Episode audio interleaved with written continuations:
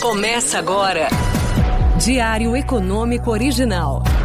Uma análise das principais informações que impactam os mercados, a economia global e do Brasil. Apresentação: Marco Caruso. Bom dia, pessoal. Hoje é sexta-feira, 26 de maio de 2023, e esse é o seu Diário Econômico.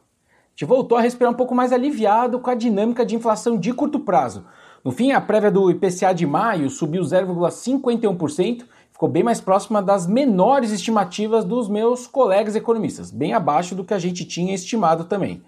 E aí, no acumulado em 12 meses, o IPCA 15 bateu 4,10, o que é a leitura mais baixa desde outubro lá de 2020. Interessante que as surpresas acabaram se concentrando em serviços, mas muito também por conta da afundada que a gente viu no preço das passagens aéreas. De qualquer forma, algumas medidas qualitativas que eu gosto de olhar, né, para ver se o número foi bom ou ruim, estão em patamares altos, mas ficaram melhores na margem também. Então, no fundo, a inflação cede bastante por itens mais voláteis, mas a sensação é que o ambiente está mais favorável sim. O próprio Roberto Campos resume bem isso em duas frases. Na entrevista que ele deu para a Globo News ontem, primeiro ele diz que, abre aspas, de uma forma geral, a gente entende que o cenário está melhor para logo em seguida esclarecer que abre aspas aí de novo. A gente vai ter que esperar para ver como isso vai de fato se transformar numa melhora de expectativas. Ele estava falando de expectativas de inflação.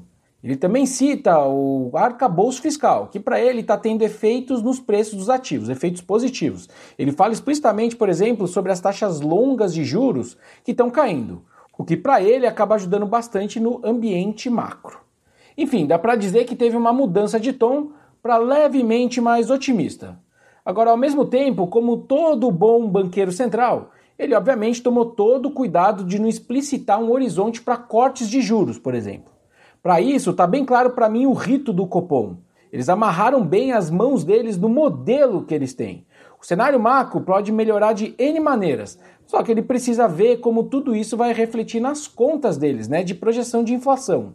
Hoje, por exemplo, o IPCA projetado pelo próprio Copom lá para 2024, dado algumas premissas, está em 3,6% contra uma meta que segue em 3%. E com analistas aí do Boletim Focus estimando um número acima de 4% ainda. O mercado está fazendo cara de contente por fiscal, por exemplo. Ok. Mas então, o pessoal vai melhorar a inflação projetada? Porque se não mudar, não tem por que o BC mudar sua postura também. Agora, nesse sentido, né, me parece que essa surpresa com o IPCA 15, surpresa positiva, dado o tamanho dela, deve levar o Boletim Focus a melhorar sim os seus números para frente. Para esse ano, por exemplo, os números mágicos dos economistas, né, suas projeções, parece que estão migrando ali de 5,5%, 6% de inflação para algo mais entre 5% e 5,5%. O anúncio do vice ontem, por exemplo, Geraldo Alckmin, de redução do PiscoFins para carros de até 120 mil reais, também acaba reduzindo a inflação no curto prazo, mesmo que temporariamente. Então é mais uma força para baixo. Então, juntando tudo, aí a curva acabou passando a precificar uma Selic de um dígito já para o final de 2024, com os primeiros cortes ali de Selic já para entre agosto e setembro desse ano. Para isso se consolidar, falta o governo manter a meta em 3% na minha visão, que seria um baita de um acerto. Eu acho que consolidaria esse ambiente de menos inflação e ajudaria o Copom a discutir de forma mais séria um corte antecipado.